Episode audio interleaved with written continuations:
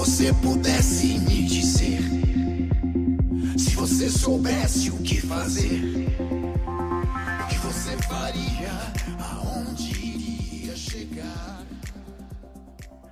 Vamos lá. Hum. Ah, só que começam, é sempre, tá? Oi, eu sou a Gabriele. Oi, eu sou Yasmin. Bem-vindos ao da janela. Uh! Hey, brothers! Se você pudesse me dizer. Parei. É isto. Hoje vamos falar sobre BBB 20 e por que, que ele é um retrato tão nítido da nossa sociedade que chega a ser vergonhoso. É isso, pessoal. Esse é Sim. o tema. e aí, Daniela? Bom, o que eu tenho a falar, né, sobre esse maravilhoso BBB 20? É, eu nunca mais tinha assistido, mas com esse negócio todo do pessoal famoso, a Globo me pegou. O marketing pegou você. Estou eu alienadíssima alienadíssima, nunca mais ouvi falar de Bolsonaro, entendeu? Graças a Deus. Big Brother está fazendo bem a sua função. é justamente o que você falou, mostra um pouco da, da, do comportamento das pessoas. Acho muito legal esse, essa a ideia do programa, se você parar para pensar, não é em vão, sabe? Tipo, eu acho, acho maneiro. Não, eu acho que é real. É real um, um experimento social. Mostra muito do, do comportamento, relações interpessoais, cara, você ficar confinado ali, sabe? Com um monte de pessoa que você não conhece. E mostra agora, né, como a gente tá muito nessa é, coisa de, de observar o comportamento das pessoas. É, a gente tá muito mais atento a essas situações. A gente vê nitidamente na casa algumas coisas que a gente fica, meu Deus, como é que pode isso? Como estamos aceitando isso? E aí a gente acaba cancelando vários. Todo mundo ali já foi cancelado.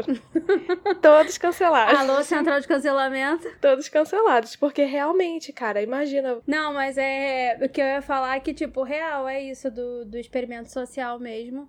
E eu acho que é bom a gente ter esse, esse recorte social mesmo. Tudo bem que, né, vamos falar, são pessoas que estão lá nas suas bolhas, vivendo a vida. A gente não tem um recorte muito abrangente da sociedade, a gente tem meio que uma classe ali cortada e tal. Lógico que tem uma galera mais pobre, mas, né, se mantém ali meio que no mesmo, no mesmo limiar. Mas é legal, real, ver o, as pessoas e como elas se comportam, e como elas se comportam com o seu ciclo de pessoas reduzido. E como elas também conseguem lidar com aquilo, né, com as suas emoções, porque você não pode brigar com uma pessoa é, aqui fora, né? Você pode brigar com uma pessoa e, sei lá, nunca mais quero te ver. E passar 20 anos sem olhar pra cara da pessoa. Isso é possível, isso dá para fazer.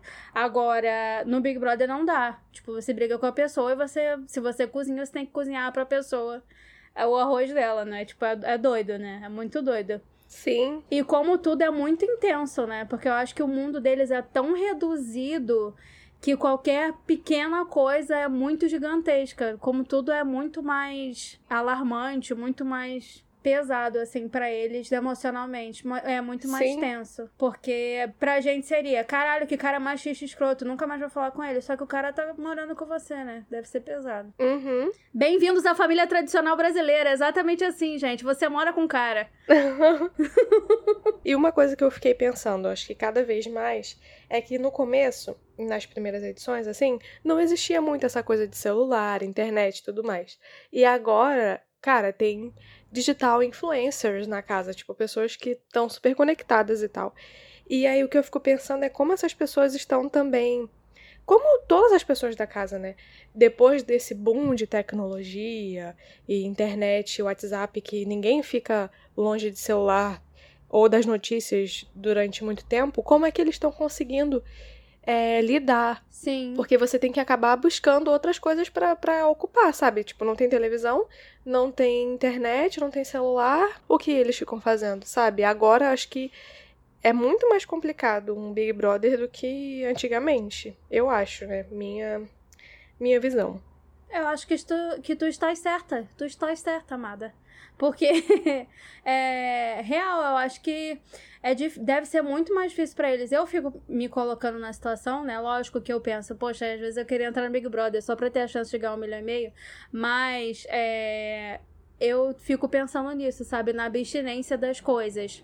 Tipo, eu qualquer momentinho livre coloco uma Netflix, vejo um vídeo no YouTube, vou ver televisão, qualquer outra coisa. Eu fico pensando o que que eles fazem, né, para preencher real esse tempo. Segundo a Manu Gavassi, que é maravilhosa, nossa fada sensata, e é, rainha do marketing também, porque ela consegue soltar vídeos mesmo estando na casa. Ela gravou conteúdo para esses três meses e ela soltou um vídeo um dia desses que ela falou assim: nesse período eu já devo estar pirando. E a gente só faz fofoca, porque fofoca é a única coisa que preenche o nosso tempo. E a gente torce para ter uma briga, a gente torce para ter um desentendimento. Sim. Porque, gente, é a única coisa que movimenta a casa, né? As relações são as únicas coisas que movimentam ali. Com certeza. Ai, eu me sinto muito incomodada assistindo. Eu fico assim, meu Deus, como, é... como eles não estão surtados. Eu mesma seria muito a Manu.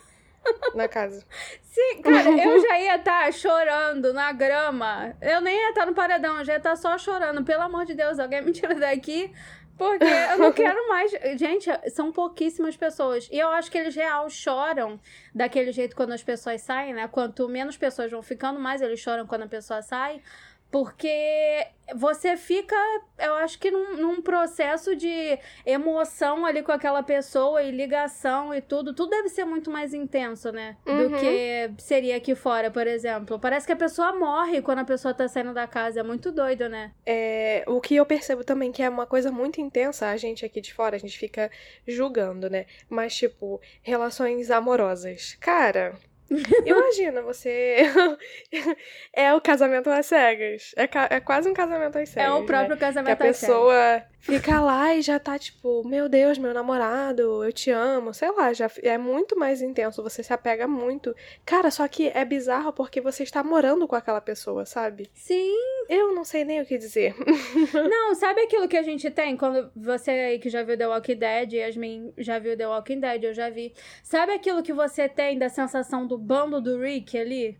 É, que aquelas pessoas são família e que elas têm que se cuidar e têm que se ajudar e tudo aquilo. Esse deve ser mais ou menos o sentimento, assim. E se tem alguma uhum. desavença, fica aquele negócio chato, porque ao mesmo tempo ninguém, não tem pra onde fugir e tal. Então, é, eu acho que esse deve ser real o sentimento deles ali dentro. Somos Uhum. famílias, estamos extremamente conectados e é isso, é isso, e a gente que lute. acho que deve ser real. Eu penso, eu vendo Big Brother, né, estou chocada, com, apesar de saber de tudo isso e pensar sobre isso, eu estou chocada com aquela menina lá, a Gabi, sendo feita de trouxa pelo menino lá, aquele Guilherme, que ele uhum. não fede nem cheira. Ele não cheira e ele não faz mais nada. Ele só é, finge que tá certo e quer ficar uhum. com duas meninas. É pesado. Os caras que são escrotos, o cara não acorda e fala. Vamos, vamos aqui agora falar de verdade. A maioria dos caras não acordam e falam: Ei, você é escroto hoje. Não. Aquilo uhum. lá tá normalizado dentro deles. Gente, uhum. aquilo para eles é a coisa mais certa do mundo. Tá tudo bem, gente. Eu não comi aquela menina porque eu não estava com fome. Esse comentário pra ele foi super normal. Ele, ele não acordou e falou: vou fazer um comentário machista para fazer isso ser cancelado.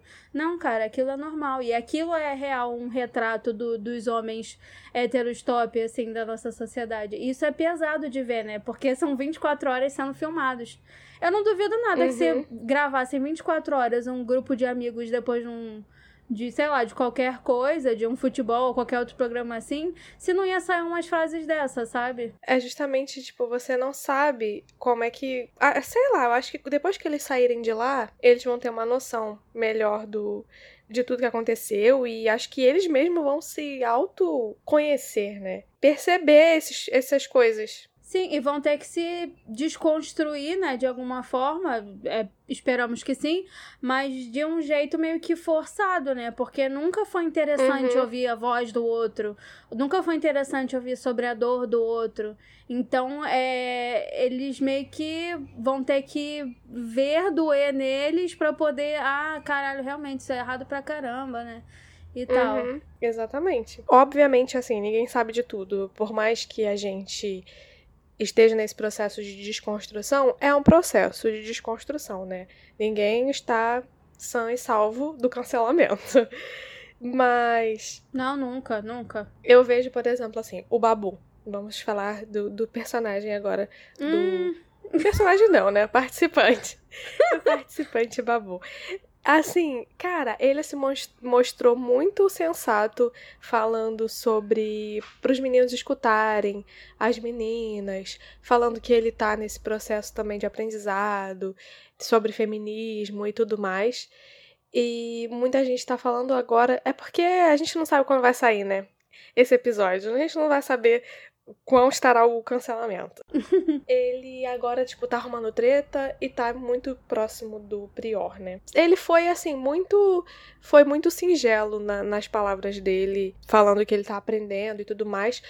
É, uma coisa que eu não percebo em outros participantes. Por exemplo, o Lucas, né? Que foi o eliminado, o último eliminado. Amada, ele não para ele ele está certíssimo, ele acha que tudo que ele fez foi, foi ótimo, maravilhoso. Eles negam até a morte o plano de sedução, sabe? Cara, não tem como. Cara, e assim como a gente sabe também, por exemplo, que o pedido de desculpas do Adson, que já saiu, foi um pedido de desculpas de mentira, assim, ele se desculpou em frente ao, às pessoas ali da sala, no paredão que ele saiu, em frente ao Brasil, porque estava em rede nacional e tal. Uhum. E a gente sabe que aquilo foi também meio que medo, sabe? De caralho, se eu sair, se realmente eu estiver errado, ou qualquer outra coisa assim, né?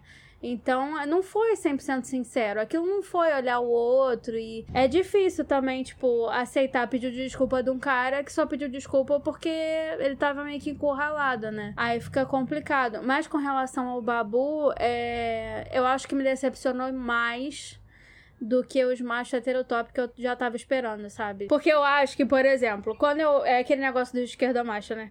Mas quando eu, eu encontro um cara que ele tem umas falas legais e ele sabe desenvolver sobre os assuntos e ele, eu vejo que ele entende ali o que que tá acontecendo e tal, é, e quando ele fala alguma merda, aquilo dá um cai assim, sabe?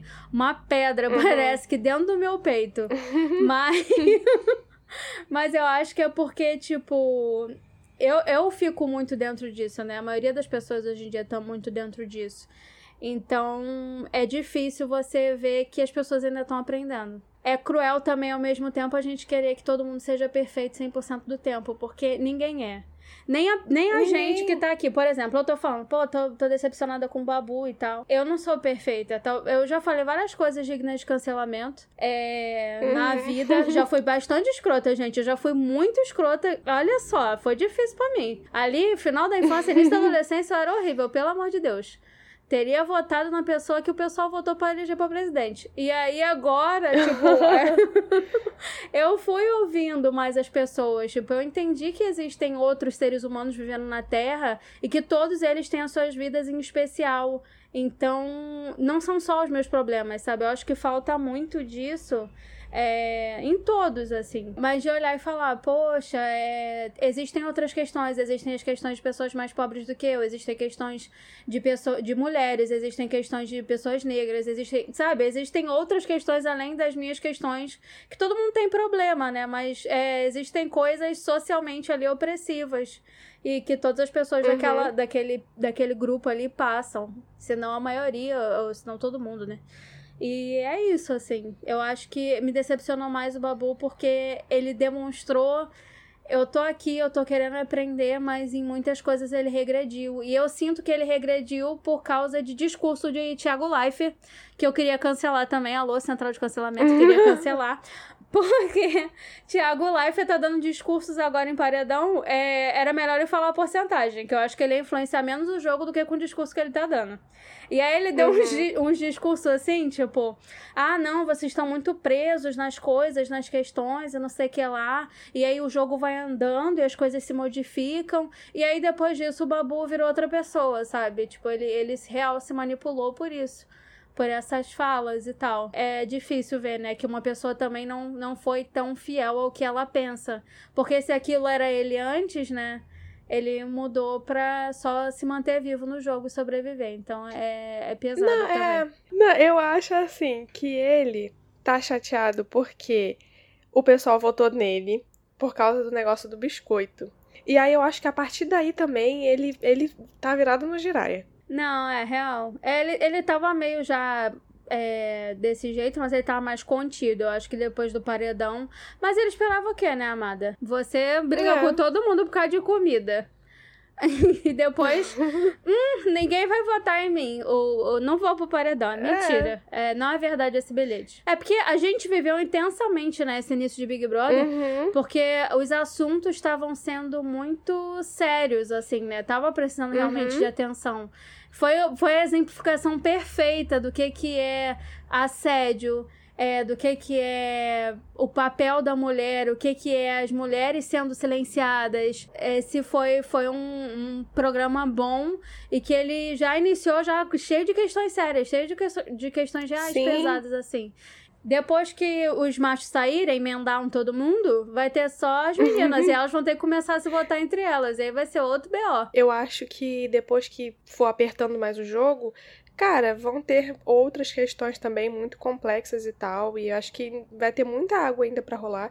E eu acho que tá, cara, sério, tá sendo muito bom, assim, pra gente refletir sobre várias coisas. Acho que tá trazendo realmente assunto bem importante pra gente rever nossos conceitos e aprender coisas novas também, porque algumas coisas que eu assisti, essa questão do, do assédio das meninas, coisas que às vezes a gente nem percebe, né? Às vezes a gente passa na rua e alguém mexe com a gente ou acontece alguma coisa, a gente vê alguma coisa e a gente nem se liga que aquilo é um assédio, que aquilo não foi legal. Sim. E a gente só vai seguindo o nosso baile sem, sem entender. E os barracos também são ótimos para dar uma, uma relaxada.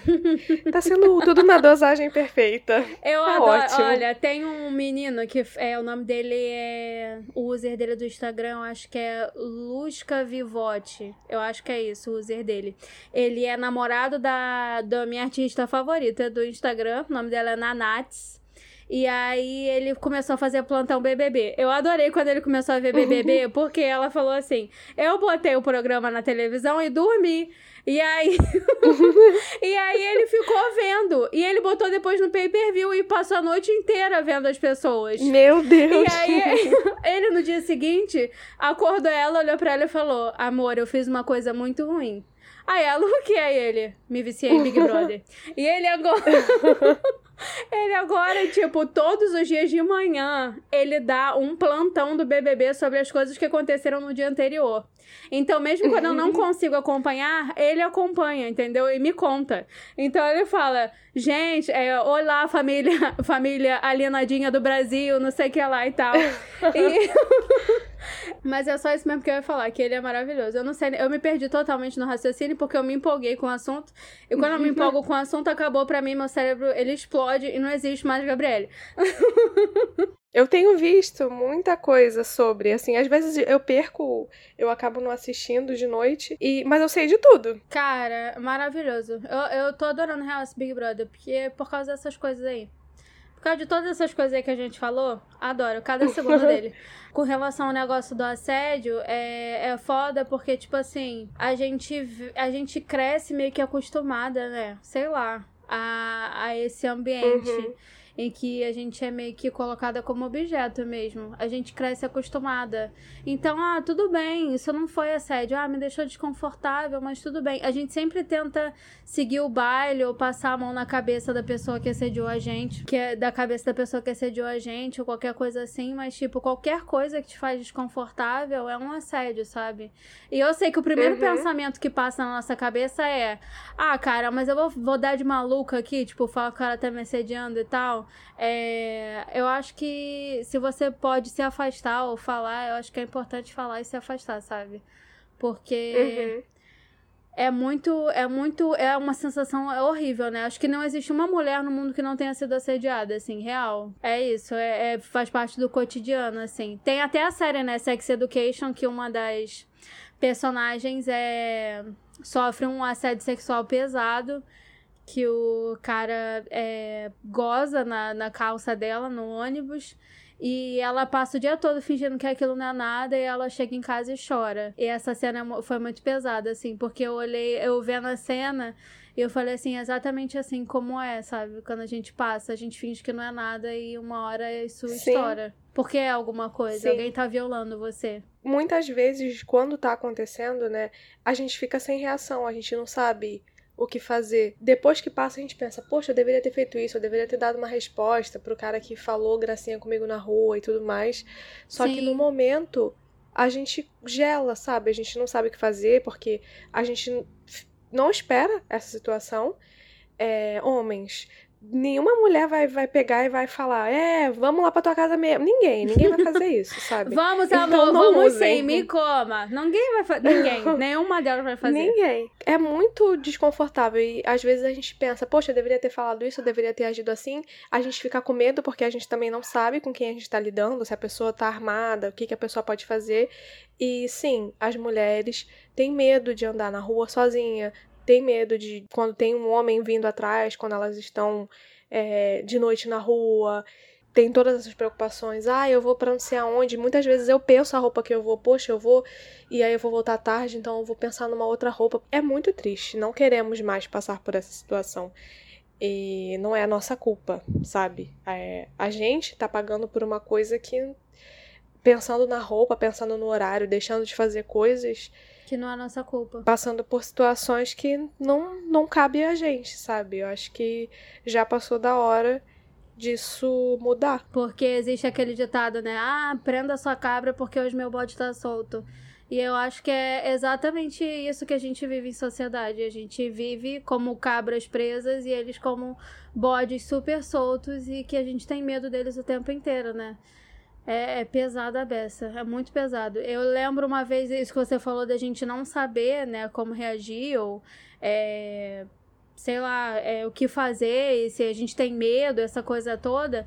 Eu lembro uma vez que eu tava no, no trem e aí tinha um cara, ele tava em pé e ele tinha uma menina de vestido sentada e ele tava com o celular, tipo, tentando tirar foto da, da calcinha dela. Ele tava tentando tirar foto dela. E uhum. eu tava sentada. Só que ela não tava percebendo, porque ele tava fazendo de um jeito que real, ela que tava de frente para ele não dava pra ver.